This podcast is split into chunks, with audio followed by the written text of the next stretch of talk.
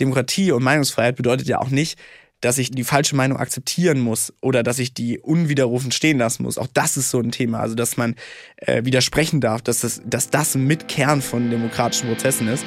Hey und herzlich willkommen zu Die Schule brennt, dem Podcast von SWR 3 und mir, Bob Blume. Das deutsche Schul- und Bildungssystem braucht dringend ein Systemupdate. Aber wo fangen wir an? Was ist besonders wichtig und was können wir getrost weglassen? Ich bin Bob Blume, Lehrer, Autor und Bildungsinfluencer. Um zu verstehen, welche Brände gelöscht werden müssen, spreche ich hier mit meinen Gästen über ihre eigene Schulzeit. Heute ist Dario Schramm zu Gast. Dario ist Student und Bildungsaktivist. Dario war einer der schärfsten Kritiker der Schulpolitik während der Corona-Pandemie. Ab dem Jahr 2020 bekleidete er das Amt des Generalsekretärs der Bundesschülerkonferenz und fungierte daher als Sprachrohr für die Schülerinnen auf Bundesebene. Aktuell arbeitet er daran, mit der Lernplattform Simple Club digitale Bildung voranzutreiben. In dieser Folge sprechen wir über Chancengleichheit und digitale Bildung, Aktualität des Schulstoffs und Partizipation von Schülerinnen. Heute spreche ich mit dem ehemaligen Generalsekretär der Landesschülerkonferenz und jetzigem Manager für Public Affairs bei Simple Club, Dario Schramm. Dario, schön, dass du da bist. Hallo Bob, schrecklicher Titel, ich kann ihn immer noch nicht hören. Ja, ich finde, der hört sich irgendwie wichtig an. Ich habe auch direkt hier die Frage stehen, weil es äh, tatsächlich ja so ist, dass man solche Sachen hört und sich nichts drunter vorstellen kann. Was macht man denn als Manager für vor wahrscheinlich Public Affairs? Im Endeffekt äh, bin ich zuständig dafür, dass wir äh, als Simple Club, die ja digitale Bildung in Deutschland machen, dass wir irgendwann vom Staat finanziert werden oder Schulen eben, wenn sie sagen, sie finden Simple Club oder auch einen anderen Anbieter gut ähm, finanziert werden, ähm, weil wir da ein relativ großes Problem haben, dass eben ganz viel im außerschulischen Bereich stattfindet. Also Eltern müssen finanzieren, äh, Schüler müssen das irgendwie selber finanzieren und das äh, finden wir selber ja auch nicht gut. Und das ist so das Oberthema im Endeffekt zu gucken, ähm, Politik, Austausch mit Unternehmen, gerade im Bildungsbereich. Sehr ernüchterndes Feld. Jetzt bist du immer noch SPD-Mitglied. Warum das relevant ist, kommen wir gleich noch drauf. Vorkämpfer für Bildungsgerechtigkeit, aber jetzt verdienst du auch noch Geld mit Bildung. Ist das nicht total unanständig? Ja, das äh, höre ich öfter, ähm, aber es ist am Ende so, dass ich eigentlich das, wofür ich mich schon eingesetzt habe, bevor ich irgendwie aus der Schule raus war, bevor ich in einem Unternehmen gearbeitet habe, ähm, eigentlich das fortsetzen kann in einem wirtschaftlichen oder beruflichen Kontext, weil ich schon immer davon überzeugt war, dass es wenig Sinn macht, dass man wirtschaftliche Unternehmen im Bildungsbereich einfach sich selbst machen lässt und sagt, okay, ihr macht mal euer Ding und wir haben damit nichts zu tun. Ich glaube, dass sich Politik das auch sehr einfach macht, weil wenn man sich anschaut, wie viele Nutzer nicht nur wir als Simple sondern auch andere Unternehmen haben, dann ist es ziemlich problematisch, dass der Staat dann nicht zusammenarbeitet. Wir sprechen die ganze Zeit da so rüber, als wäre das, wäre das klar. Und nochmal, es soll auch keine Werbeveranstaltung werden, aber nochmal für diejenigen, die es nicht wissen, Simple Club ist im Grunde genommen sind das kurz und manchmal auch etwas längere Videos zu den verschiedensten Bildungsthemen, die es so gibt. Ne?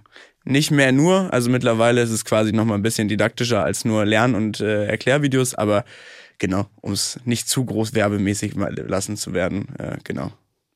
Ja, aber dann interessiert es mich aber trotzdem. Was heißt nicht mehr nur? Was, was heißt also, didaktischer? Genau, es ist so, dass gestartet hat Simple Club mit Erklärvideos auf YouTube und ähm, irgendwann haben dann auch die beiden Gründer von Simple Club und auch die Teams, die mittlerweile dahinter stecken, gemerkt, es bringt wenig, einfach nur einem Schüler sozusagen frontal ein Video reinzuknallen und haben eben mit interaktiven Aufgaben, mit ähm, Selbstverstehen, äh, mit verschiedensten äh, Quizarten und und und eben eine App entwickelt, die so ein bisschen das eigene Lernen äh, trainieren soll und nicht nur dieses, ich gucke mir etwas an und merke mir das.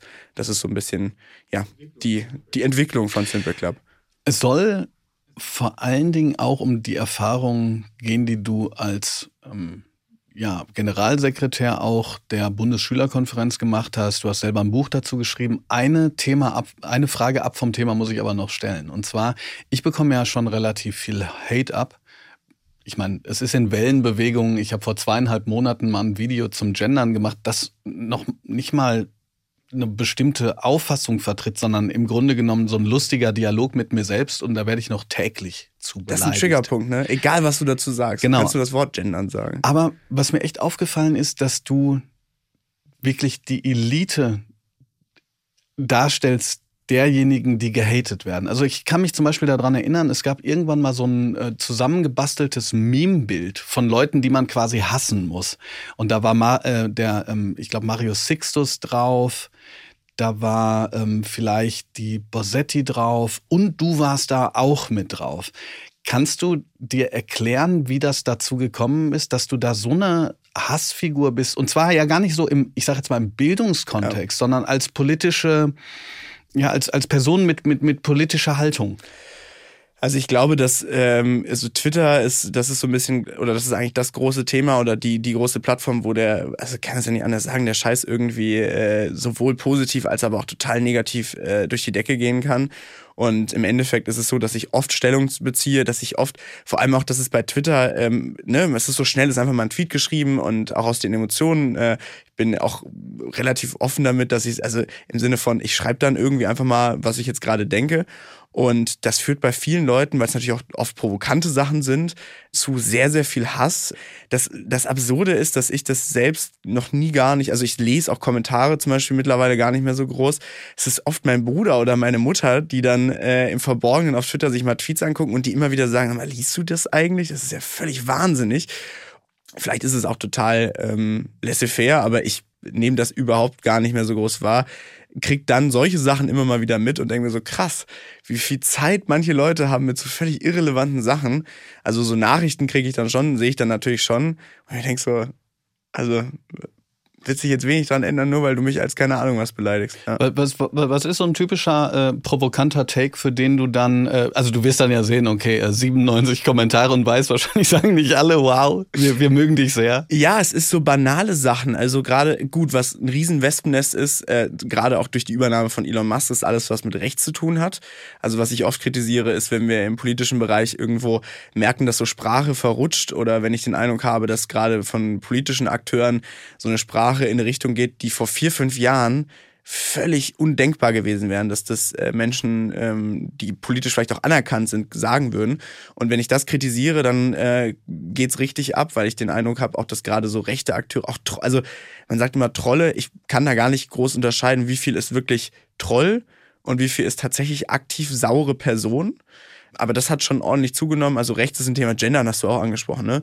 Also es muss ja noch nicht mal ein Tweet sein im Sinne von, ihr müsst jetzt alle gendern, sondern irgendwie differenziert darüber zu sprechen. Und allein der Tweet ich finde es super, wenn alle gendern wollen, die wollen und alle, die nicht gendern wollen, können das auch total so machen, wie sie wollen. Das wäre so ein Tweet, wo alle, glaube ich, normalerweise sagen würden, ja, das ist ja eigentlich nicht wirklich diskutabel.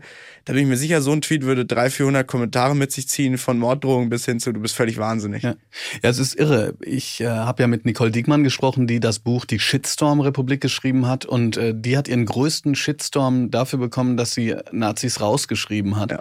beziehungsweise den ironischen äh, Kommentar so nach dem Motto, jemand fragte, wer ist denn Nazi? Und äh, sie sagte, jeder, der nicht grün wählt. Jeder, der nicht ja. grün wählt. Also völlig offensichtlich, auch ironisch. Mittlerweile hat sie gesagt, würde sie ein Emoji dazu machen. Übrigens nur, bevor wir in deine Schulzeit kommen, verrutschte Sprache, ganz krass relevantes Thema gerade. Ich habe eine Kolumne geschrieben zu den Auslassungen von Friedrich Merz, der im Grunde genommen sehr deutlich äh, die ähm, sogenannten Immigranten für die Misere des Bildungssystems verantwortlich macht, mit dem Euphemismus, äh, das Bildungssystem sei überfordert. Und das fand ich schon einen interessanten Take, dass man so sagt, erst kümmert man sich mehr oder weniger nicht um Bildungspolitik, und zwar egal ob vom Bund und, oder von den Ländern. Und danach sagt man, ja, im Grunde genommen haben wir ja jetzt die Schuldigen gefunden. Das ähm, in der Kolumne war ich äh, da etwas forscher, habe ich gesagt. Also äh, diese Argumentation kann auch von den aus den 90er Jahren bei der NPD abgeholt werden. Ja, und ich finde es erschreckend, wie viele Leute das einfach übernehmen, weil ich glaube, das Problem ist auch im Bildungsbereich, ähm, das ist immer das, was ich immer wieder wahrnehme, der Berg der Probleme ist ja so immens hoch, dass ja, egal ob jetzt Politiker oder sonst wer, oft einfach Angst haben, das Ganze anzugehen, weil sie gar nicht wissen, wo fange ich an. Und ich glaube, dass sich das viele jetzt über den Weg ganz einfach machen und sagen, ja, da können wir, haben ja gar keinen Einfluss drauf. Das sind quasi die ganzen äh, Migranten in den letzten Jahrzehnte, die haben uns das System kaputt gemacht. Da waren wir, sind wir machtlos. Ich finde es erschreckend, auch da wieder, wer diese Narrative übernimmt. Und gerade, um das auch namentlich, weil ich das auch öffentlich oft genug gesagt habe, zum Beispiel Heinz-Peter äh, Heinz -Peter Meidinger, der ehemalige äh, deutsche Lehrerverbandspräsident, den ich eigentlich sehr als Person schätze, der mittlerweile bei Julian Reichelt in Sendungen sitzt ähm, und genau dieses Narrativ auch verbreitet, der auch quasi damals noch in den, seinen letzten Zeiten, bevor er dann ja, glaube ich, vor einem halben Jahr abgedankt hat als Lehrerpräsident, gesagt hat, äh, Deutsch geht verloren auf dem Schulhof und, und, und.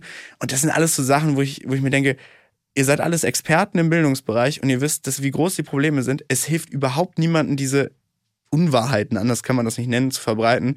Und ich habe den Eindruck, da tun sich gerade einfach viele einfach, um jetzt wieder ein paar Jahre die Diskussion zu verschieben und auch Lösungen zu verschieben, weil man einfach sagt, ja, sind wir machtlos, sind die Ausländer. Ja, vor allen Dingen, vor allen Dingen könnte man ja auch sagen, ähm, an irgendwelchen äh, Schulen in sozial schwierigen Bereichen wird nicht genügend Deutsch gesprochen. Okay, fair enough was sind denn politische Möglichkeiten, ja. um äh, also Sprachförderung zu betreiben? Also das, das ist ja nicht, das wäre ja viel weniger populistisch, dass man sagt, okay, wir haben hier, anscheinend haben wir hier ein Sprachproblem, wir haben die Iglo-Studie, ein Viertel der Viertklässler äh, können nicht gut genug lesen und schreiben, obwohl ich mir unsicher bin. Ich glaube nicht, dass das ein Migrationsproblem ist, sondern äh, teilweise auch mit Armut zu tun hat, wenig Förderung und so weiter.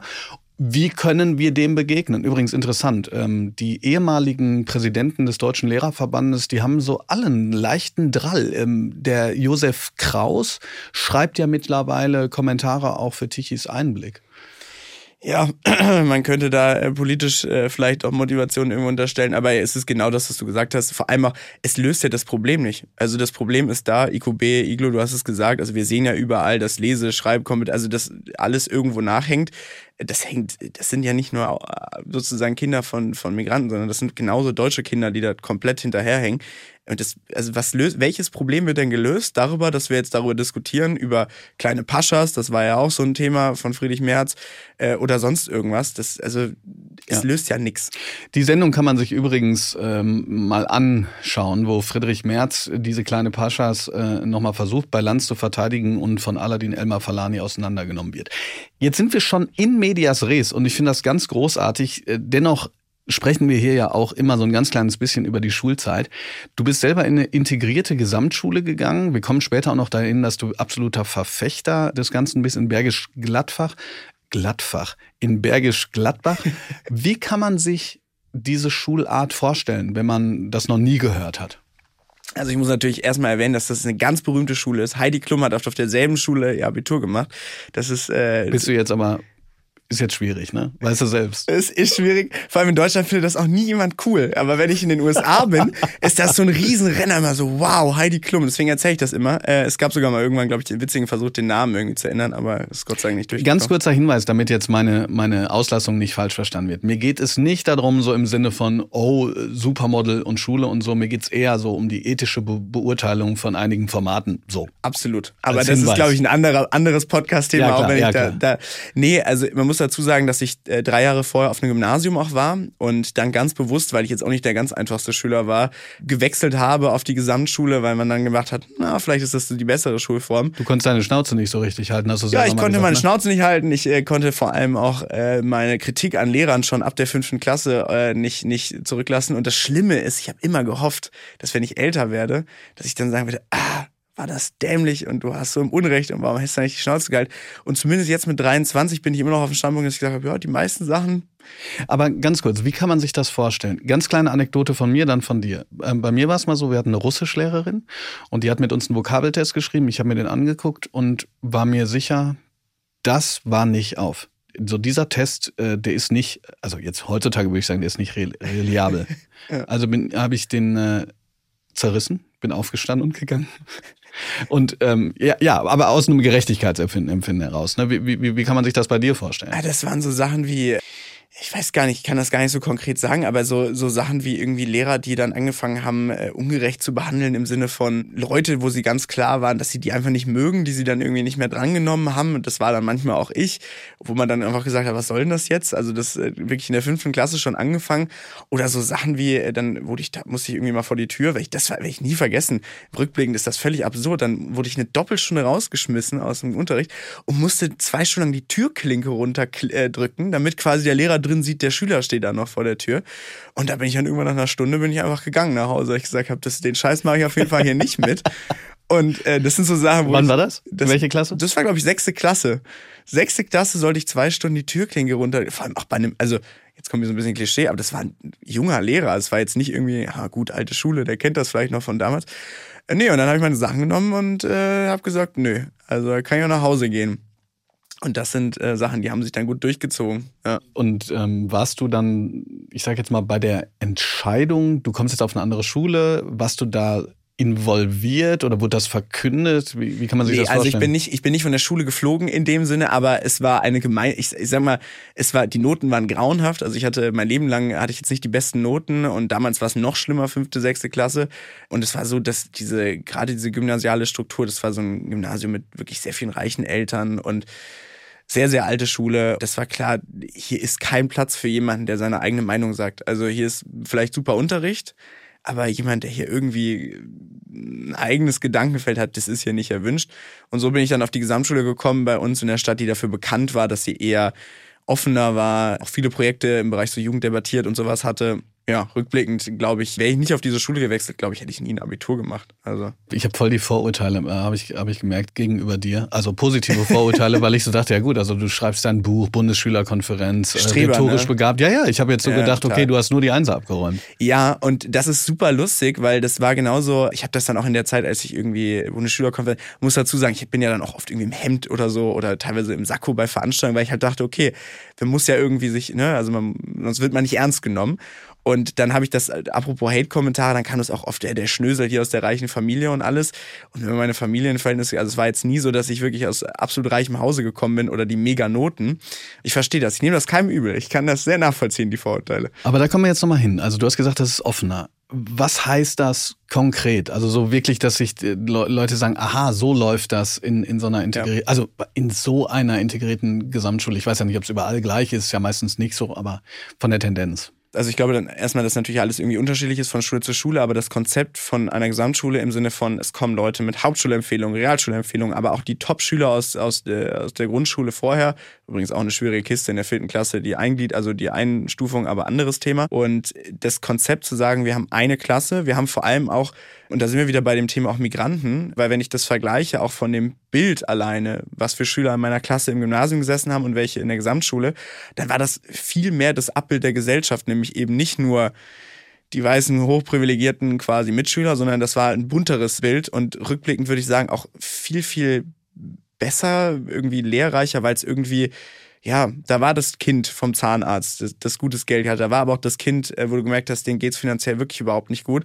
Und das war aber völlig egal. Also das hat tatsächlich irgendwie deutlich mehr miteinander auf der sozialen Ebene. Und wenn wir auf die inhaltliche Bildungsebene gehen, dann gab es trotzdem Differenzierung, was ich auch relativ wichtig finde. Also, dass man sagt, okay, es gibt trotzdem stärkere und schwächere in den jeweiligen Fächern und man differenziert, hat verschiedene Kurse in den Bereichen und kommt am Ende aber trotzdem als Klasse wieder zusammen.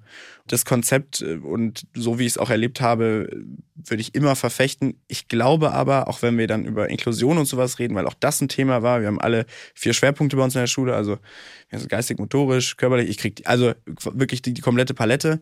Da hat man immer wieder gemerkt, an sich ist das Konzept super, nur es braucht halt genug Personal, es braucht genug Geld auch dafür, weil wir hatten dann irgendwie die Rollstuhlfahrer, die dann ein Jahr vor kaputten Rollaufzügen äh, standen. Genau, also das ist so ein bisschen auch die Lehre, die ich mitgenommen habe. Ich habe aber spitze Ohren gerade gekriegt wegen einer bestimmten Sache. Und zwar ähm, in, in Baden-Württemberg gibt es ja auch die sogenannten Gemeinschaftsschulen. Die Schulformen heißen überall immer anders, aber ich glaube, das Gemeinschaftsschulkonzept geht zumindest in ähnliche Richtung, verschiedene Niveaus, unterschiedliche Menschen.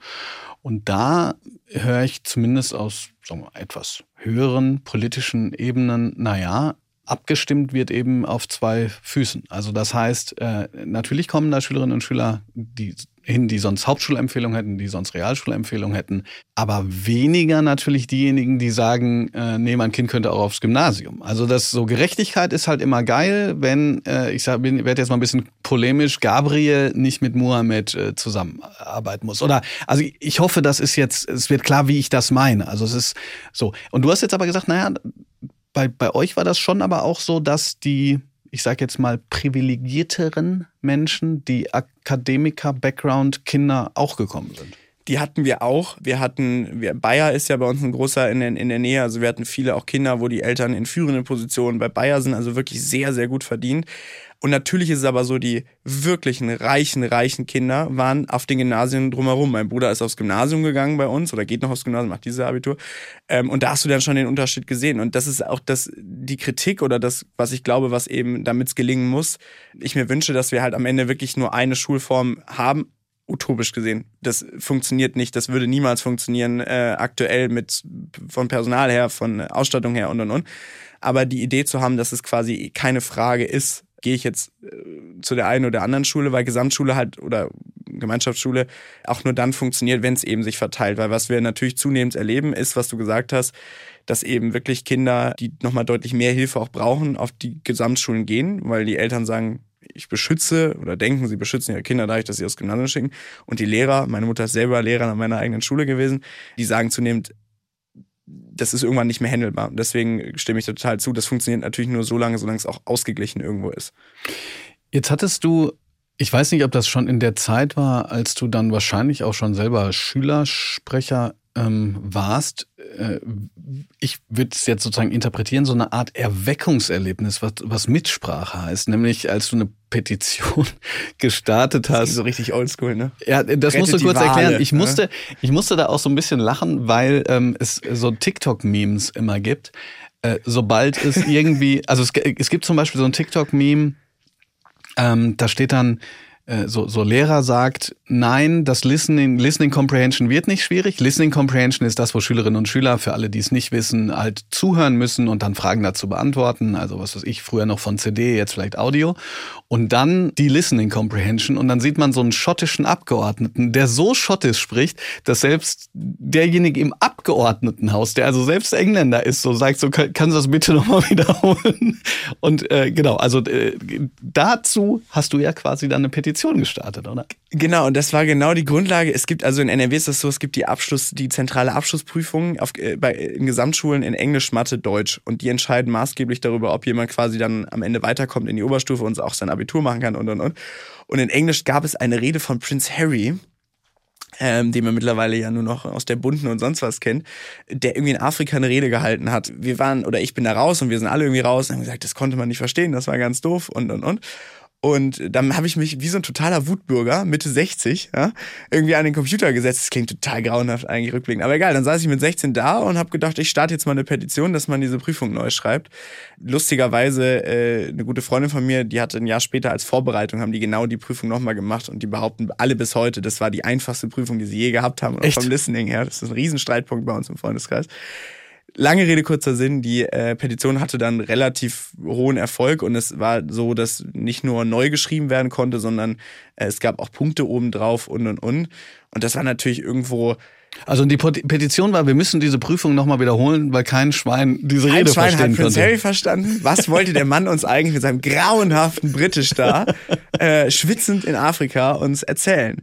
Ja, und äh, das war quasi die Petition und die hat, äh, die gilt, glaube ich, auch, auch als irgendwie eine der erfolgreichsten Bildungspetitionen und und und, weil das finde ich, das ist auch ein großes Learning es gibt ja viel, also Berliner Radfahrer würde ich auch an die Front schicken, wenn es drauf ankommt, weil die sind auch eine ganz harte Gruppe. Aber es gibt eine Gruppe, die, die man gar nicht unterschätzen darf, und das sind wütende Schüler. Und wenn wütende Schüler sich zusammentun, dann entsteht eine Masse, die ist brandgefährlich. Und das hat man da gemerkt, weil die haben nicht nur ihre Onkel, Tante und äh, Verwandte in Australien angerufen, diese Petition zu unterschreiben, sondern die haben also die sind wirklich. Wie viele Unterstützer hatten die? Ich glaube, wir hatten nach, äh, nach 24 Stunden waren es irgendwie 50.000 Unterschriften. Und äh, das war also die, da haben Leute richtig Gas gegeben und ähm, Frau Lörmann, glaube ich, war das damals noch, die quasi eh schon praktisch abgedankt hatte in NRW, hat dann sozusagen als einer ihrer letzten Akte äh, damals ähm, ja sozusagen äh, gesagt, okay, wir schreiben die Petition nochmal, äh, wir, wir geben der Petition recht, äh, genau. Warst du da schon im Schülerspiel? Nein, überhaupt nicht. Ah ja, aber das, aber kann man sagen, dass das so eine Art Erweckungserlebnis war im Sinne von äh, man kann richtig was reißen, wenn man sich hinsetzt und äh, ja, du hast gerade gesagt, boomermäßig Petitionen schreibt. Lustig ist übrigens, dass ab da jedes Jahr bei jedem Abitur. Wollte ich gerade sagen. Ist jedes ich wollte gerade sagen, also ich, ich bin da sozusagen als, als äh, Lehrkraft, ähm, habe ich da so ein, jetzt mittlerweile so ein bisschen gespaltenes Verhältnis, ja. weil ich glaube, gerade in Mathe und Bayern, glaube ich. Ich glaube, in jedes im, Jahr. jedes Jahr. drei. Kannst du einen Wecker nachstellen. Ah, ist schon wieder Abi-Zeit. Ja. Ah, also bist quasi Trendsetter. Ja, weiß ich nicht. Aber nee, also im Endeffekt war es natürlich so ein motivierendes Ding. Gerade als 16-Jähriger, der da irgendwie aus, aus Bergisch Gladbach irgendwann nichts, äh, nichts gekommen ist, der das irgendwie geschafft hat, da in drei Tagen diese Prüfung umzukrempeln. Äh, zum Leid übrigens meiner Lehrer, da habe ich auch mir wieder das Leid, weil die mussten halt neu korrigieren. Also die mussten alle Klausuren neu korrigieren und dann nochmal neu geschriebene korrigieren. Dafür hassen sie mich, glaube ich, bis heute. Ähm, nee, das war auf jeden Fall ein großes Ding. Warum ich aber in die Schülervertretung gegangen bin, war viel banaler. Ich war sehr unzufrieden mit dem Essen an meiner Schule in der Mensa. Und ich wusste, in der ah, Schülervertretungsarbeit stimmt. konntest du quasi, äh, gab es so einen Mensa-Ausschuss, hieß das. Ganz wichtig, Mensa-Ausschuss. Gab es immer Essen, das war auch ein gutes äh, Ding. Genau, und da konntest du dann quasi, oder das war so die Idee, äh, damals da irgendwie was verändern. Aber der, der Witz an der ganzen Geschichte ist ja, dass man äh, zwar ja, so ein bisschen lachen darüber kann, so Haya Mensa essen und so. Aber ich erinnere mich äh, sehr gut an ein Kapitel von Lisa Graf, äh, die ja auch ein Buch zur Bildungsgerechtigkeit geschrieben hat, wo, wo dann nochmal klar wurde, so, boah, Essen ist eigentlich auch ein großes Ding, gerade für diejenigen, die jetzt zum Beispiel nicht ihre mehrfach belegten Brote zum Beispiel mit nach Hause kommen. Also die halt in der Mensa essen müssen. Und wenn die nur Schrott kriegen, kannst halt tatsächlich weniger gut denken. Ne? Ja, zumal, genau, weil das ist nämlich das, das Absurde, wie, was total unterschätzt wird, was Essen in der Schule auch bedeutet. Also, wenn du jetzt irgendwie die Chips und den Snickers-Riegel, was an sich immer ganz geil klingt, aber quasi halt dein Mittagessen ist oder dein Frühstück oder sonst was, dann ist dein Körper natürlich ganz anders irgendwie eingestellt, als wenn du halt irgendwie ein halbwegs gesundes Essen. Das klingt auch auch ein sehr Boomer-Satz, aber es ist tatsächlich ein Thema. Also gerade wenn es um Ernährung auch in Schulen geht, dass es ein sehr unterschätzt ist, äh, was für eine Auswirkung das auch hat. Und das finde ich, das finde ich zum Beispiel tatsächlich absurd, dass wir das noch nicht geschafft haben, dass es kostenlos für jeden Schüler ähm, in Deutschland ein Mittagessen gibt, was auch reichhaltig und nachhaltig ist. Ja, ja kur kurzer Hinweis an alle, äh, die sich angesprochen fühlen. Ähm, ich, ich mag Boomer natürlich und außerdem bin ich selber mittlerweile ein alter, halbweißer Mann. Kommen wir zunächst zu den Kategorien. Ich sage eine Phrase und du sagst da entweder eine kurze oder eine lange Antwort zu, völlig wie du meinst. Der Hausmeister. Der Hausmeister ist der absolut wichtigste Mensch in der Schule. Und wenn, da, wenn du den auf deiner Seite hast, dann äh, ist es wichtiger als jeder Schulleiter oder Lehrer. Und das ja, ich hattest du den? Ich hab, irgendwann habe ich ihn, glaube ich, mal halb geknackt gehabt, aber wir hatten so drei, wir hatten drei Hausmeister, die immer, die hatten so ein Kabuff, das hat immer gerochen wie äh, Marlboro äh, in Vollversion.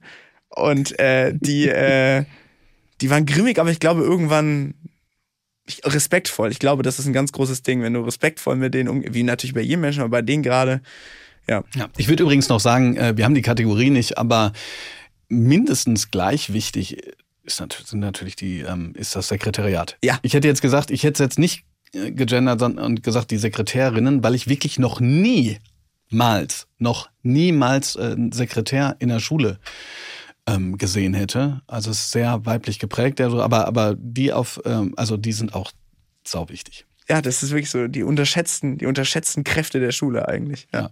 Liebe Schulleitung, no front. Take a break in der Pause. Ja, da habe ich. Äh, ich meine, du bist noch sau jung, du hast wahrscheinlich diese ganzen TikTok-Challenges noch mitgemacht und äh, Toiletten zerstört. Nein, nicht. Nein, äh, Toiletten habe ich nie kaputt gemacht. Ich, habe, ich war ein ganz braver Schüler. Wir hatten so eine Mikrowelle in unserem SV-Raum. Und mit Pausen verbinde ich gerade in den letzten Jahren richtig viel ungesunde Mikrowellen essen. Wir haben da wirklich zu zehn haben wir da Sachen gegessen, wo ich mir bis heute frage, ob man das eigentlich als Essen deklarieren kann.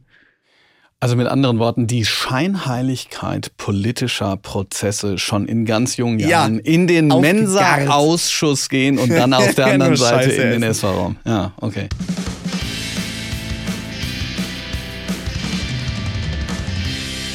Deine Schulzeit in einem Song.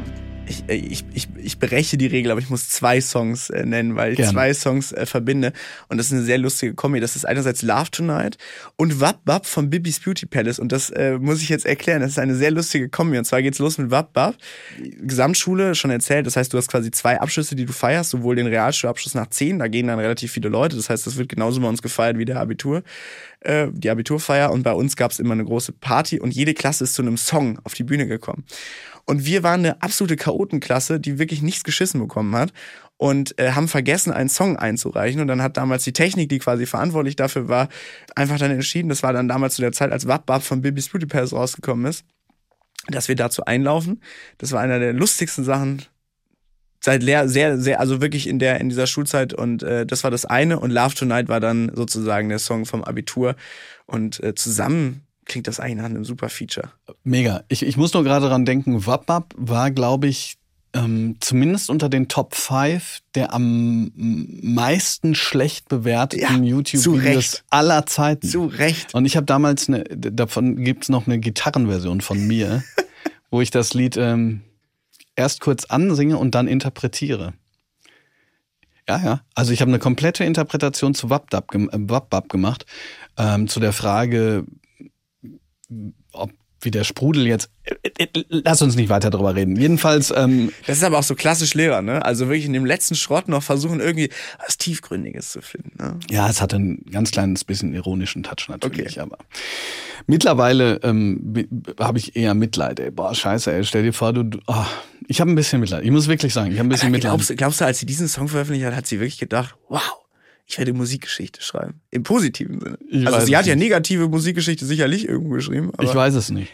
Kommen wir sozusagen etwas mehr in die Gegenwart. Dein damaliges Buch, in dem dich der Verlag als einen der schärfsten Kritiker des Bildungssystems vorstellt, fand ich ganz lustig, weil äh, den Satz kenne ich so ein bisschen aus, aus eigener Erfahrung.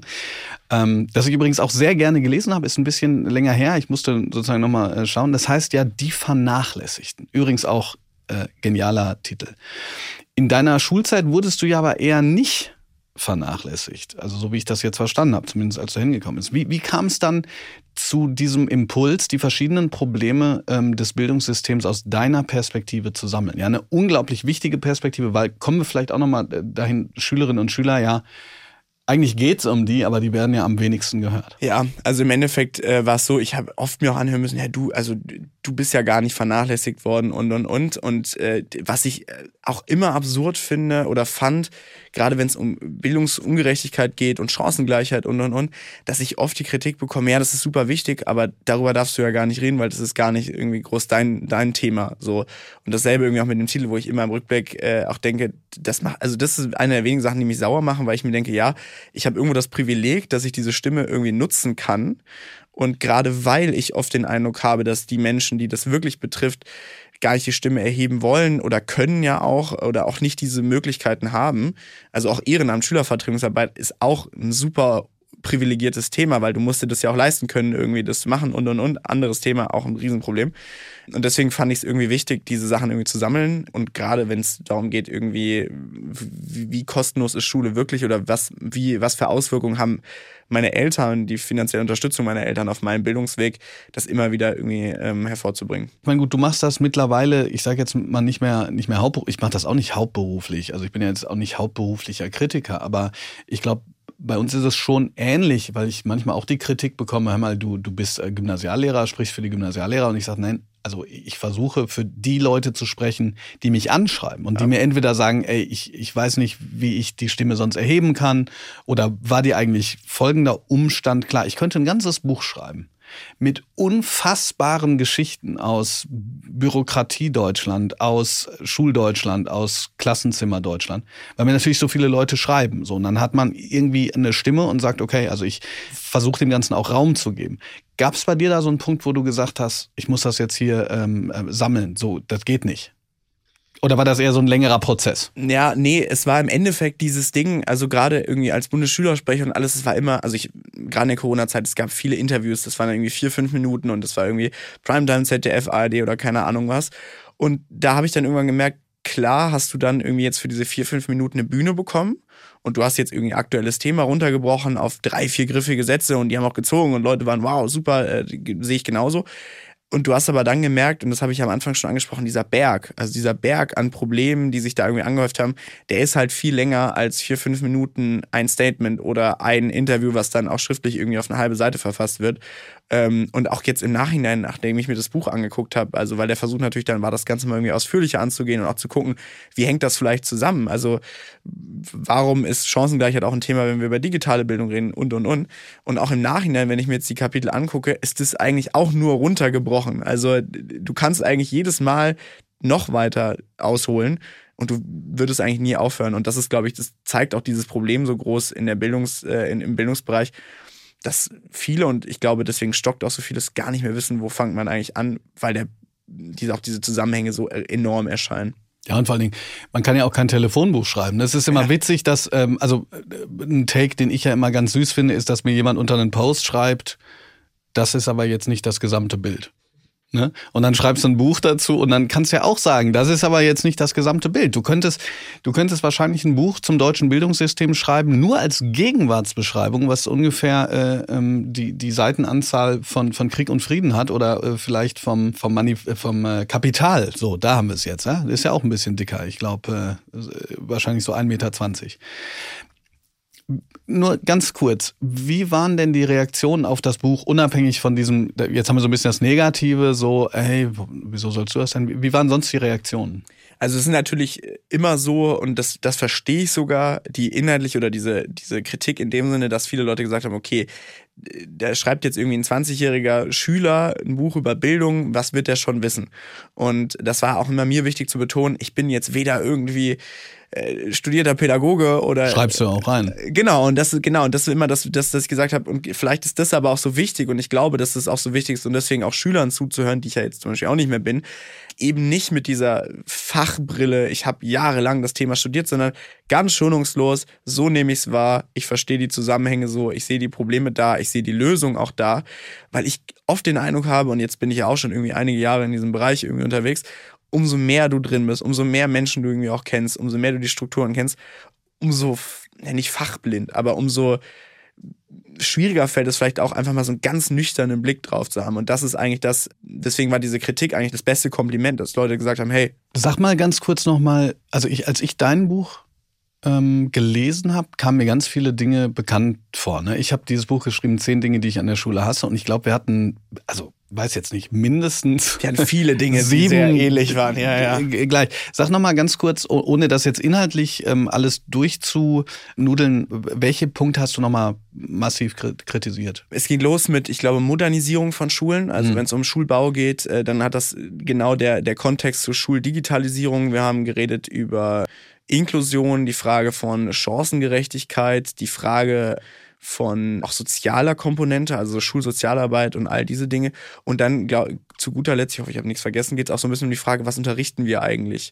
Ähm, weil das auch so ein, so ein Thema ist, ähm, was wo zu wenig, also gerade aktuell viel zu wenig, glaube ich, darüber geredet wird. Was sind eigentlich wirklich Werte und Dinge, die wir vermitteln, nicht nur wollen, sondern müssen. Also ich bin mittlerweile so, dass ich sagen müssen. Was müssen wir eigentlich in der Schule vermitteln, gerade wenn wir über Demokratie uns ausreden? Kommen wir sofort zu. Was ich interessant finde, eine Sache hast du gar nicht benannt, die ich in deinem Buch so, so ziemlich am unglaublichsten und auch interessantesten fand. Und zwar, ähm, beim, ich hatte damals geschrieben, die Kapitelüberschrift hieß, und ich weiß, das war auch zugespitzt und so, und ich beschreibe auch noch, dass Boomer eine Metapher ist, aber jedenfalls hieß das Kapitel sowas wie, die Boomer ignorieren die Generation Social Media.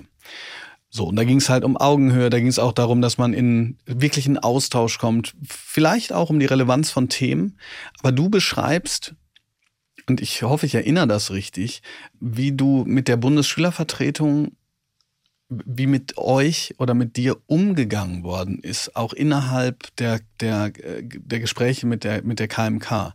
Und nochmal, ich habe jetzt nicht nochmal drauf geguckt, ja. aber ich erinnere mich daran, dass ich so das Gefühl hatte, ihr wurdet so abgespeist. So nach dem Motto, naja, alleine, dass ihr da seid, ist ja jetzt schon mal ein schönes äh, Privileg. Kannst du da kurz drüber, drüber sprechen? Weil ich dachte so, wir sprechen immer über Partizipation in den, in, in den verschiedenen Ebenen und selbst wenn sozusagen der, ich weiß nicht, ob du damals schon Generalsekretär warst, aber selbst wenn du sozusagen auf höchster Ebene das Gefühl hast, ey, ich werde hier eigentlich nicht ähm, ernst genommen, dann kann es nichts werden. Also da ist die, genau, das, wir haben ewig dafür gekämpft, dass wir überhaupt mal in Gespräche kommen äh, mit der KMK.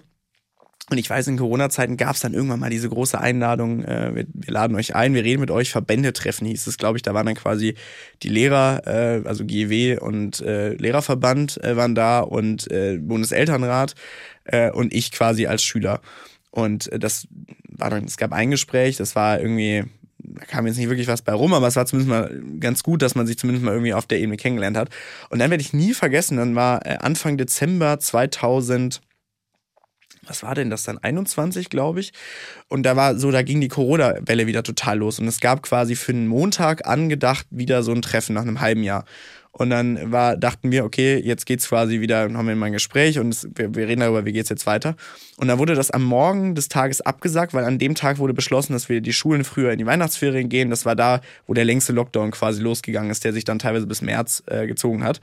Und dann wurde das abgesagt mit den, mit den, mit den Wörtern, das werde ich nie vergessen Sie sehen ja, was los ist. Wir haben jetzt einfach gerade nicht die Zeit, mit Ihnen sich zu unterhalten. Wo ich gedacht habe, das kann ja nicht sein. Also es müsste ja gerade die allergrößte Priorität sein. Wir schließen Schulen vor. Was bedeutet das für die Abschlussjahrgänge, für die Schüler als solches? Gerade jetzt muss ja sie sehen, was ja los ist, eigentlich von uns kommen im Sinne von, ihr müsst mit uns reden. Und so hat sich das durchgezogen. Und das Letzte, was ich immer faszinierend fand, war, es gab eine Förderung für den Bundeselternrat aus Bundesmitteln. Das waren 220.000 Euro jedes Jahr. Und die Bundesschülerkonferenz hatte 30.000. Und auf die Frage, warum denn das so ist, weil das, ähm, da ging es eigentlich nur um Gelder, um quasi überhaupt Konferenzen stattfinden zu lassen und, und, und. War dann so, ja, das war schon immer so. Und das hat sich äh, mittlerweile zwar geändert, aber das hat Jahre gebraucht, bis äh, quasi fast das Zehnfache sich geändert hat äh, vom, vom Haushaltsverteilung an Eltern und Schüler. Ah, das hat sich jetzt aber äh, verändert. Mittlerweile verdienen die, kriegen die Schüler jetzt mehr als die Eltern, aber äh, das war auch nie das Ziel. Aber ähm, ja, das, und da hast du auch gemerkt, die, die Lobby von Schülern ist super klein, gerade weil das Problem einfach ist, dass gerade in den höheren Ebenen maximal zwei, von mir aus in seltenen Fällen drei Jahre jemand da ist, weil er dann irgendwann seinen Abschluss hat. Und das gibt's bei Lehrern und, und Eltern natürlich äh, nicht so in dem Sinne und die halten sich länger. Und das ist echt ein Problem. Gab es auch was, wo du gesagt hast, da konntet ihr, konntest du äh, oder konntet ihr zusammen mit dem Verband ähm, für eine kleinere Veränderung, Veränderung auch sorgen innerhalb dieser Zeit?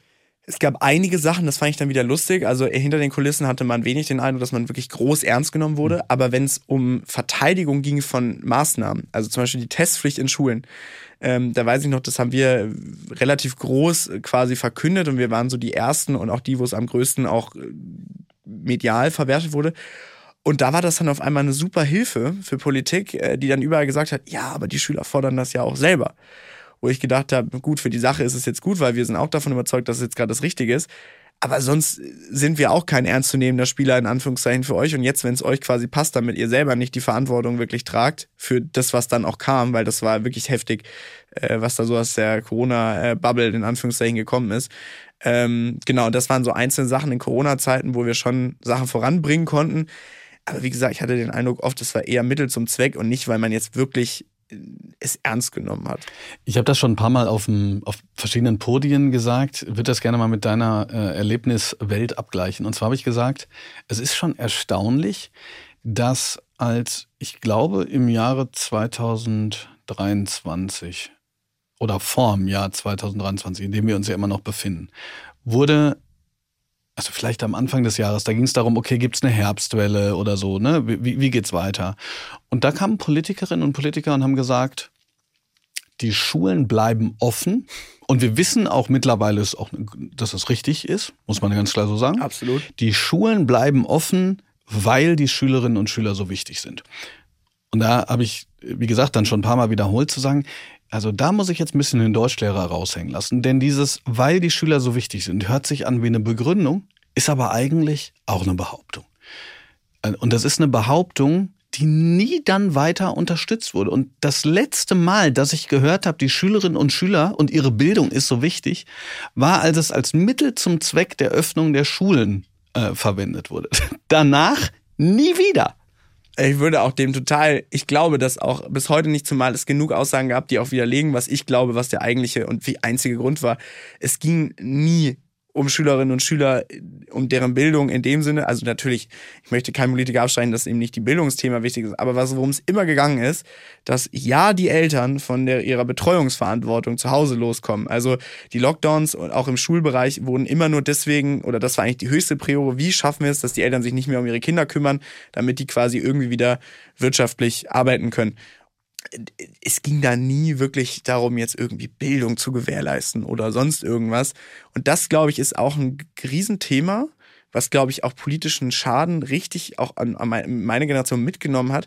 Dieses, diese hohlen Phrasen, also dieses, wir setzen uns hin, weil wir wissen, das klickt.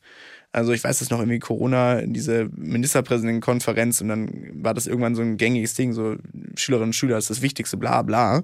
Schaufenstersprüche ohne Ende. Aber es kam halt nichts. Und das, glaube ich, war das Schlimmste, wo Politik, glaube ich, auch unterschätzt hat, wie übel das auch zu Recht die jungen Menschen genommen haben. Nämlich immer wieder Sachen zu versprechen oder mit Phrasen zu untermalen, die sie wussten, dass sie die gar nicht halten können. Also dieses immer, gerade in der Corona-Zeit, immer dieses, eigentlich dieses Ausstrahlen, wir wissen, wir wissen, was jetzt übermorgen ist.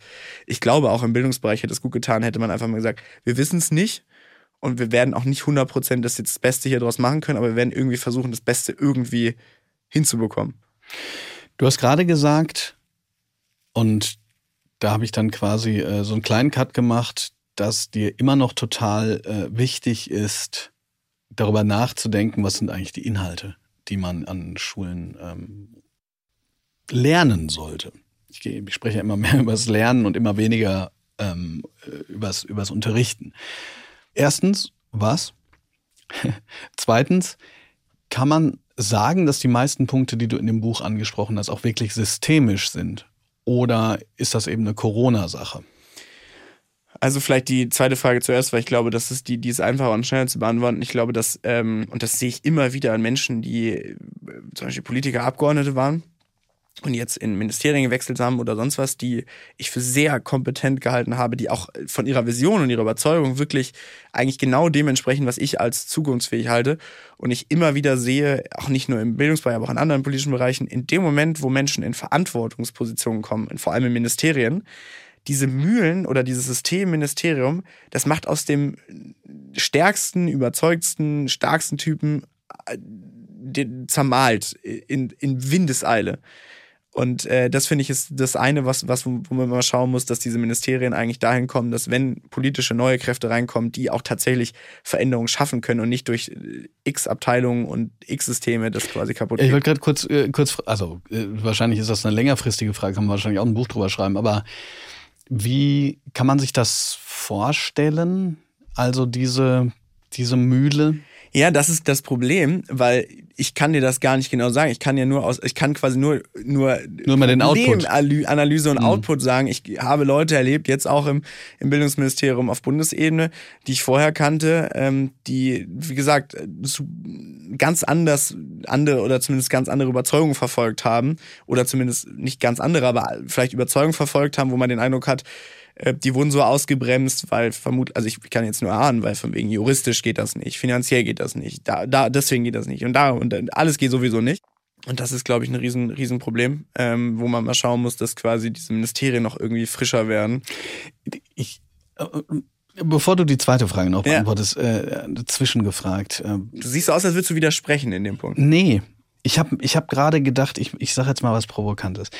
Bräuchten wir Populisten in Ministerien? Also, also ich sage kurz, wie ich drauf komme. Also ähm, die, die schlimmste Form des antidemokratischen Populismus hat ja Donald Trump, Trump gemacht. Selber in Verantwortung sein, aber dann sagen, das geht alles nicht. Ja.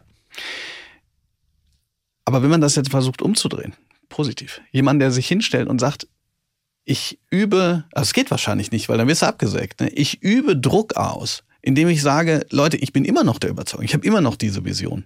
Aber ich werde hier gestoppt.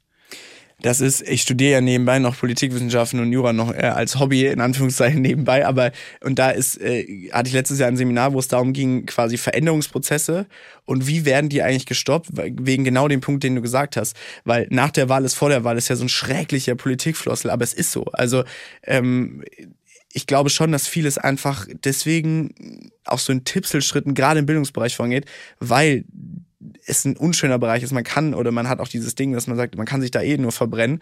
Deswegen glaube ich, dass man einfach deutlich mutigere Politiker vielleicht auch in dem, oder was heißt mutiger, aber vielleicht Politiker, deren nicht erster Blickwinkel darauf ist, schadet das jetzt in einer möglichen Wiederwahl oder sonst was, sondern wirklich rein inhalts- und interessengetrieben. Und ich glaube, dass das schon. Also eigentlich Leute, die nichts zu verlieren haben. Ja, ja. Scheiße. Weil das ist ja, das ist ja durchaus ein Problem. Man kommt ja ähm, sozusagen der Punkt, an dem man an der, an der Verantwortungsposition ist, wo man wirklich was zu sagen hat, ist ja zwangsläufig für viele eigentlich der Karrierehöhepunkt, wo man sagt, an dieser Macht möchte ich jetzt aber bitte festhalten. festhalten und eigentlich genau. bräuchtest du Leute, die an dem Punkt sind und sagen, jetzt, jetzt habe ich Einfluss, jetzt ist mir alles scheißegal. Jetzt ja, du brauchst eigentlich jemanden, der sagt, ich, ich habe jetzt vier Jahre, äh?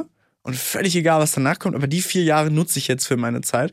Und das ist natürlich eine super vereinfachte Kiste, weil da ja, hast du immer noch die Leute und die Juristen, die sagen, es geht alles nicht und und und. Aber ich glaube, dass so ein Mindset schon weiterhelfen äh, würde. Und äh, Okay. Und dann, okay, und dann sitzt da jetzt einer, der sich nicht, ich sag jetzt mal, durch die Mühlen hat zermalmen lassen und sagt, folgendes werden wir tun. Und da kommen wir nämlich jetzt zurück auf diese, auf diese Frage nach den Inhalten. Genau, also im Endeffekt geht es halt so ein bisschen um die Frage, was, was erleben wir gerade? Und wir haben da eben schon drüber gesprochen, irgendwie Rechts äh, und das Thema Demokratie und und und. Und es gibt ja super viele Förderprogramme, es gibt sehr viel Geld für politische Bildung, auch wenn es jetzt an manchen Ecken gekürzt wird, was ich überhaupt nicht nachvollziehen kann. Aber ich habe oft den Eindruck, dass das sehr schülerfernab passiert. Und ich glaube, dass wir deutlich stärken müssen, dieses Demokratie irgendwo zum Anfassen. ich habe das irgendwann mal, äh, habe ich von der Schule, ich glaube in Hamburg gehört, die haben so ein Projekt, da kriegt jede Klasse äh, irgendwie 100 Euro zum Schuljahresbeginn. Und die können machen, was sie wollen. Also die müssen sich aber einigen drauf. Wie, wie viel bekommen die? Ich glaube 100 Euro, also wirklich jetzt keine große Summe. Mhm. Und die setzen sich als Klasse hin und müssen eigentlich miteinander diskutieren, was sie machen mit diesem Geld. Und das sind so banale Sachen, aber da gab es ein Forschungsprojekt zu, dass allein diese 100 Euro und dieses zwei Stunden diese Kinder äh, da zusammensetzen und mal für ihre Überzeugung, wir kaufen jetzt irgendwie alle Haribo oder äh, keine Ahnung was. Alleine das ist schon ein super lehrreicher Prozess, dieses Diskutieren, anerkennen andere Meinungen, am Ende aber auch akzeptieren, wenn die eigene Meinung vielleicht nicht da ist und man auch lernen muss, okay, die große die Mehrheit hat es jetzt anders entschieden. Das ist natürlich runtergebrochen als einzelnes Ding. Aber ich glaube, dass du dieses Demokratie zum Anfassen, dass du auch verstehst, andere Meinung zu akzeptieren, aber vor allem auch, wenn du von deiner eigenen Meinung überzeugt bist, dafür einzustehen, dass das so Themen sind, die man fördern muss. Das ist sowas, das, da, da, da habe ich das Gefühl manchmal, da werde ich oft falsch verstanden. Also, dass man so das Gefühl hat, beim Erlernen von Demokratie geht es nicht darum, dass wir fantastische Lehrkräfte für Politik oder Gemeinschaftsgründer. Es ist doch egal, dass das aus Polis Athen kommt. Das interessiert keinen Mensch. Das bringt uns aber überhaupt nichts, dass das ja, ich meine, darüber, ja, darüber, darüber können wir diskutieren. Aber ja. was, was ich, also darüber können wir diskutieren. Das ist so ein bisschen, also ich finde, das ist nochmal ein anderes Thema. Also man kann ja ruhig darüber, äh, darüber lesen und was weiß ich. Aber ich glaube, das ist das Sahnehäubchen dann irgendwann. Genau, aber es geht darum, dass Erlernen von Demokratie ja. eben nicht über Arbeitsblätter funktioniert, genau. sondern über Prozesse. Weil das ist auch, das ist total anstrengend übrigens auch. Und es kann sein, dass du danach, dass du eigentlich was Geiles machen wolltest mit den 100 Euro oder du denkst, deine Sache ist super und dann werden wirklich nur Haribo gekauft. Und dann äh, merkst du auch, ah, krass, Demokratie heißt übrigens nicht, dass die Mehrheit eben sich immer durchsetzt ja. oder was weiß ich, derjenige, der die sinnvollste Idee hat, sondern manchmal ist das auch total anstrengend und nervig und man muss auch einstecken können und so weiter. Weil wenn du das nämlich nicht machst, dann hast du irgendwann die Überzeugung, Demokratie bedeutet, jeder kriegt, was er will. Das sind die Leute, die dann antidemokratisch werden, weil sie Demokratie mit Diktatur verwechseln, weil sie nie gelernt haben, dass Demokratie eben auch bedeutet, Aushandlungsprozesse zu verlieren. Ja, und vor allem bedeutet ja auch Demokratie, und das, das ist ja Querdenken oder jetzt, wenn es um Krieg Krieg geht und sonst was. Demokratie und Meinungsfreiheit bedeutet ja auch nicht, dass ich die falsche Meinung akzeptieren muss oder dass ich die unwiderrufend stehen lassen muss. Auch das ist so ein Thema. Also, dass man äh, widersprechen darf, dass das, dass das mit Kern von demokratischen Prozessen ist.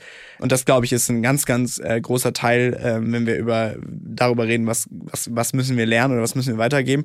Und dann, glaube ich, ist ein anderes Thema, nicht so wichtig wie Demokratie, aber auch ein relevantes Ding, gerade für junge Leute, ist das Thema Finanzen und Finanzbildung. Ähm, weil wenn ich selber schaue, wie viele Freunde von mir jetzt in Köln irgendwie ein WG-Zimmer mieten wollen und merken, äh, oh Gott, warum ist mein Schufa-Score so grauenhaft? Weil ich nämlich über Jahre irgendwie Sachen auf Rechnung bestellt habe und einfach vergessen habe, sie zu bezahlen. Ähm, Echt, ist das ein Ding? Mit Schufa-Score und, und äh, so Zalando-Bestellung oder sowas? Ja. Ja, es ist grauenhaft.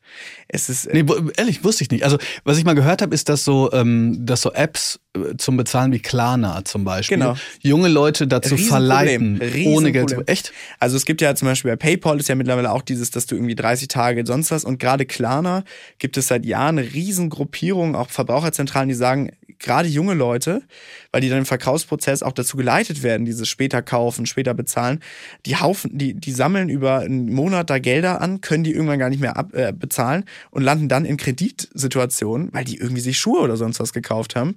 Und das sind alles so Sachen, ähm, die nehmen tatsächlich zu. Und das ist richtig, und das ist richtig bitter. Ne? Also jetzt, das ist richtig problematisch. Also ähm, äh, äh, ich meine jetzt auch so rein von den Zahlen. Ich habe das mal gesehen. Ich glaube, der die Zinsen auf den Kredit, den man dann mal eben aufnehmen kann, die sind bei 15 Prozent.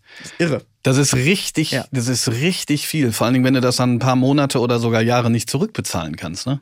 Und das ist halt das, das ist so banale Sachen, äh, wo natürlich auch Firmen genau wissen, dass junge Leute da vielleicht sehr unachtsam unterwegs sind, wo ich auch gar nicht sagen würde, die doofen jungen Leute oder sonst was, sondern, äh, und da sind wir dann beim Thema, ich glaube, dass das schon auch Sachen sind, die man in der Schule mitgeben muss. Jetzt, jetzt würde ich gerne äh, an der Stelle aber einmal anhaken, weil ich habe mit einer Sache Bauchweh. Ähm, dass Schule alles unterrichten muss. Der Schule alles unterrichten muss sowieso auch, aber ich, äh, wir kennen alle noch den äh, Nana, ne, Nana Iana, nee, äh, jedenfalls diesen Tweet, so nach dem Motto, ne, keine, Naina. Na, Naina, bla bla, ja. genau. Äh, in Schule, ähm, also ich habe keine Ahnung von Versicherung, Miete und Finanzen, aber ich kann eine Gedichtsinterpretation auf drei Sprachen. Und wir wissen, das war riesig groß, die war hinter MTV und so weiter und so fort. So. Und ich verstehe den Punkt auch. Also ich verstehe das. Man sagt, ich muss aus der Schule rauskommen, ich soll mich orientieren können in der Welt, in einer komplexen Welt und da ist Finanzbildung auch wichtig. Ich habe nur, ich mache es jetzt eher offen, ich habe ein bisschen Angst, weil ich auch eine so eine Andrew Tate Generation sehe. Ego, Ego, Ego, Geld, Geld, Geld so und äh, jeder muss irgendwie so dann ne irgendwie zusammen zu seinem Porsche kommen. Und, und ey sorry jeder kann auch dann hinterher zu seinem Porsche kommen bla bla bla darum geht's mir nicht. Sondern ich habe Angst davor dass äh, so eine Art von utilitaristischem Bildungsbegriff sich durchsetzt und man sagt, und man hat ja jetzt schon Naturwissenschaften, MINT-Bereich, so weniger Geisteswissenschaften, was brauche ich, eine Gedichtinterpretation? Und ich, nochmal, ich verstehe das und eine Gedichtinterpretation im Sinne nach Schema F, so, das muss nicht sein, aber, aber wenn sich Bildung so sehr von der von so einem Kultur, von so einem ganzheitlichen Verständnis entfernt. Da, da ich, da krieg ich so Bauchschmerzen, weißt du, was ich meine? Wie, wie kriegt man das gelöst? Ich glaube, also einerseits glaube ich, ähm, weil das ist, gibt ja auch Leute, die sagen, ja, Schule muss unterrichten, wie man eine Steuererklärung macht. Und das finde ich total ein Quatsch. Und ich, die, die Schule muss auch nicht unterrichten, wie du ein Aktiendepot anlegst oder sonst irgendwas, weil da sind wir dann auch bei dem Ding, also ist das jetzt wirklich noch Schule? Ich glaube, dass es eher um die Befähigung geht, äh, Befähigung geht. Also, dass es darum geht, dass jemand, wenn jemand sich tatsächlich für irgendetwas interessiert oder dass er zumindest auch weiß, irgendwie Krankenversicherung und sonst was, dass der Schüler in der Lage ist, aufgrund seiner schulischen Bildung sich selbst zu wissen, wo er Hilfe bekommt oder wo er sich informieren kann oder oder. Ähm, und ich glaube auch, also das ist so das eine, dass ich glaube, dass man muss, es ist völlig utopisch, dass man alles im Kern unterrichtet, ähm, dass es eher darum geht, mündige Menschen, die auch abwägen können ähm, und und und. Und das andere Thema ist grundsätzlich ja auch nicht ein Schulthema nur, sondern auch dieses ganze Andrew Tate, also äh, junge Männer, wie schaue ich auf Frauen und all dieses Thema. Das finde ich ist auch sehr besorgniserregend, wenn man das anschaut, in welche Richtung das geht. Und ich glaube, dass ähm, man dort auch deutlich mehr, auch da, also wenn wir jetzt zum Beispiel über Sexualkundeunterricht reden, das war das, das staubigste, trockenste und langweiligste in meinem, in meinem Leben damals in der Schulzeit. Es war auch völlig irrelevant. Und ich glaube, dass in solchen Kontexten man viel mehr auch vielleicht über so Rollenbilder und solche Sachen eben mal sprechen muss. Und da geht es dann auch darum, dass ich glaube, dass Lehrer sich vielleicht auch viel mehr damit auseinandersetzen müssen. Also Andrew Tate, äh, das wissen, glaube ich, die wenigsten Lehrer, wer das ist, was das äh, Und der erreicht Millionen genau. von Menschen. Ich, oder ich, ich meine, ähm, wir sind, wir haben nicht nur Andrew Tate, wir haben, wir haben jemanden wie äh, Jordan Peterson, der nicht nur in der englischsprachigen Welt, sondern auch in der gar nicht, spricht vermutlich für mich, aber ja. Nee, aber ne, das sind, das sind, das sind Leute, die haben millionenfachen äh, Einfluss und, und ähm, erzeugen halt äh, Bilder, die, die total problematisch sind. Übrigens, nur als kleiner Hinweis, das ist einer der Gründe, warum ich damals in dem TEDx-Talk gesagt habe, dass es so wichtig ist, dass man kapiert, warum man was macht. Ja. Weil es gibt ja auch Dinge, also da, damals habe ich ähm, den Satz gesagt, finde ich immer auch noch ganz sinnvoll. Bildung bedeutet auch das kennenzulernen, wogegen man sich entscheiden kann. Aber ich muss wenigstens wissen, warum ist das relevant. Also, ähm, weil ich zum Beispiel Also zwei, zwei Sachen. Erstens, ich nehme Mathe oft als Beispiel, weil es mir so zugetragen wird. Ich glaube, Mathe ist wahnsinnig relevant.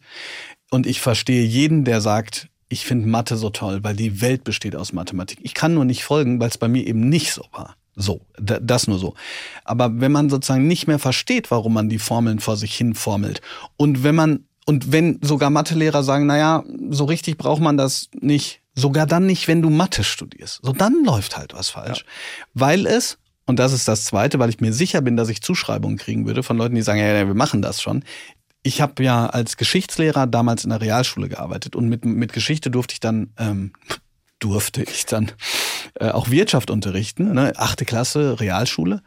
Da haben so Sachen wie Zinseszins eine Rolle gespielt, wie finanziere ich ein Auto und so. Also da war das eher äh, der Fall, dass, dass solche Sachen auch, auch ähm, eine Rolle gespielt haben. Ja, Entschuldigung, ich bin jetzt so ein bisschen abgekommen, weil, weil ich nur dachte, es gibt schon einiges, aber ich finde das wahnsinnig schwer, weil wir halt nicht alles machen können. Und du kennst das ja selber, diese Forderung nach dem Fach. Es gibt alles, alles. Alles. Alles Fach. Fach, Fach für Fach alles. Für alles, ja. Nee, aber das vielleicht noch ein letzter Satz dazu. Es gibt in der TU in, äh, es gibt auf jeden Fall irgendeine TU, die hat so eine Art Experimentierlabor für Lehrer eingerichtet, wo sie wirklich Handys mit TikTok und keine Ahnung was, solche, solche Dinge errichtet haben, wo Lehrer einmal im Monat hingehen und ich glaube eine Stunde haben, wo die quasi ganz banale Teenie-Sachen, in Anführungszeichen, quasi machen können, um das einfach mal auch zu wissen, so was passiert da eigentlich.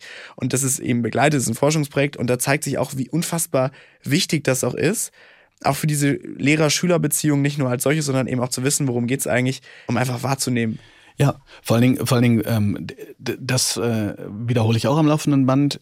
Keiner versteht, wie mächtig so ein TikTok-Algorithmus ist, der es nicht gemacht hat. Ja. Dieser, dieser, wenn man noch reflektiert, weil man kann ja auch so in dieses Loch fallen, ne, und so Doom-Scrollen heißt das. Man scrollt ein Video nach dem anderen und hinterher sind zwei Stunden vergangen. Also passiert mir tatsächlich nicht so oft, aber ich merke diesen Sog, wenn ich mal ein Buch lese und so denke so, ah, eigentlich, eigentlich, mein Gehirn sagt, wo ist das Bewegtbild?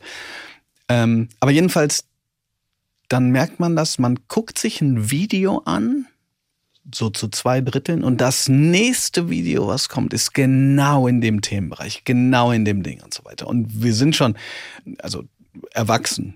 Also ich bin ein bisschen älter. So. und selbst uns, so, und uns fällt das vielleicht noch ab, ey, wenn du zwölf bist, ja Stell dir vor, du bist zwölf und kriegst nur noch das, was du total interessant findest, die ganze Zeit. Reizüberflutung, es ist die ganze Zeit Reiz. Und vor allem bei TikTok ist das Thema auch, äh, wenn wir über Suizid beziehungsweise über äh, Depressionen sowas reden, gibt es ein Riesenproblem damit, dass TikTok auch das sehr bewusst wahrnimmt und auch sehr bewusst fördert. Nicht Suizid als solches, muss ich jetzt aufpassen, bevor ich hier rechtliche Konsequenzen bekomme, aber zumindest ist es ein riesen Problem, dass gerade solche Inhalte sehr schnell Menschen ausgespielt werden, wo der Algorithmus erkennt, die sind anfällig dafür. Und das sind eben so Sachen. Ähm ja, genau. Und äh, damit ich den, den wichtigsten Punkt nicht vergesse, das muss man mal spüren, finde ich. Ja. Weil das ist was anderes als bei, also klar, bei Tumblr gab es auch so Emo ähm, und, und, und Suizid und, und auch ähm, Essverhaltens-Threads, ja. die schwierig waren und so. Aber da war der Unterschied aus meiner Sicht dass man das sozusagen nicht jedes Mal. Das kann man nicht ununterbrochen. Nicht immer ne? ununterbrochen, äh, passgenau. Also wirklich passgenau bekommt. Okay. Letzter Punkt. Was rätst du aus den ganzen Erfahrungen, die du gesammelt hast, äh, Schülerinnen und Schülern, die sich nicht gehört fühlen? Ja, gute Frage. Ähm, seid laut, wie gesagt, ich selber habe äh, eine Schulzeit hinter mir, wo oft Lehrer gesagt haben, äh, du wirst nie einen Abschluss machen, äh, das, das, das wird alles nix. Äh, du musst quasi einfach mal auf gut Deutsch die Schnauze halten. Und ich würde allen rückblickend davon abraten. Ungerechtigkeiten, also wenn jemand den Eindruck hat, er wurde ungerecht behandelt, niemals das irgendwo akzeptieren. Also ich glaube, das Schlimmste ist dieses, ja, so ist halt das System oder ja, so sind halt ältere Lehrer oder ältere, jüngere, ist egal, aber so sind halt manche Lehrer. Ne? Es gibt die guten und die schlechten Lehrer. Niemals das akzeptieren sich vor allem aber Verbündete suchen. Das ist das, was ich immer wieder gemerkt habe, egal ob es jetzt dieser Schülerverdrängungskontext ist. Bildet Banden. Genau, weil in dem Moment, wo es nicht nur eine Person ist, ähm, ist es eine deutlich stärkere Stimme. Äh, tut euch zusammen. Ähm, es gibt immer jemanden, der, der, der quasi dieselbe Ansicht hat oder dasselbe für dasselbe kämpft.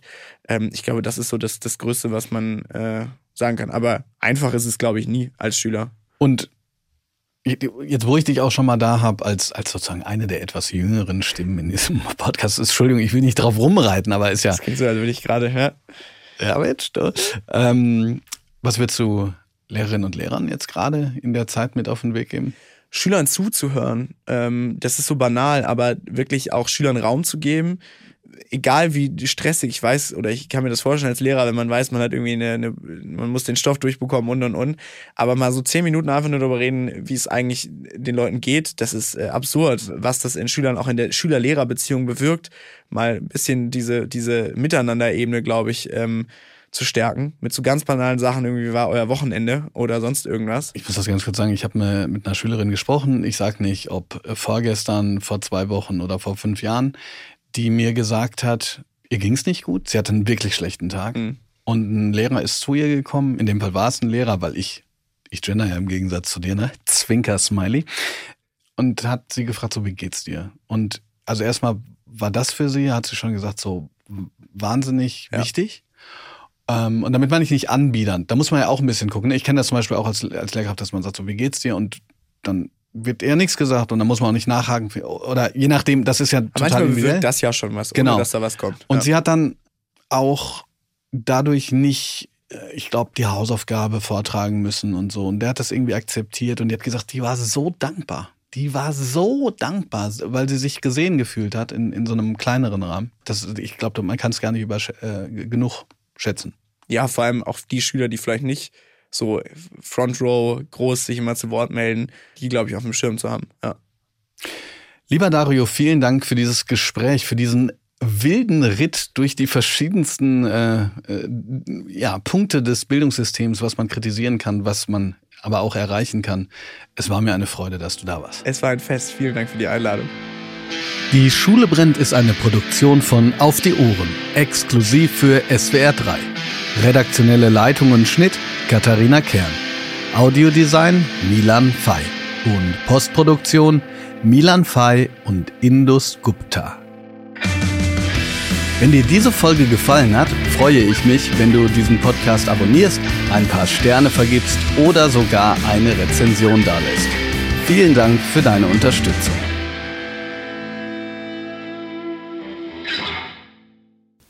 Zum Schluss habe ich noch einen Podcast-Tipp für euch. Im SWR3-Podcast Der Gangster, der Junkie und die Hure erzählt der Berufsschullehrer Till von seiner bewegten Vergangenheit. Als Jugendlicher fühlte er sich lange Zeit sehr verloren. Er flüchtet sich in den Konsum illegaler Substanzen und Partys. Heute ist der gelernte Koch Berufsschullehrer aus Leidenschaft. Mit seinen Kollegen hat er eine Schülerfirma gegründet, in der seine SchülerInnen ganz selbstständig eine Schulcafeteria führen. Wie Till seinen SchülerInnen mit diesem Projekt dabei hilft, ihr Selbstwertgefühl zu stärken, hört ihr in diesem Podcast.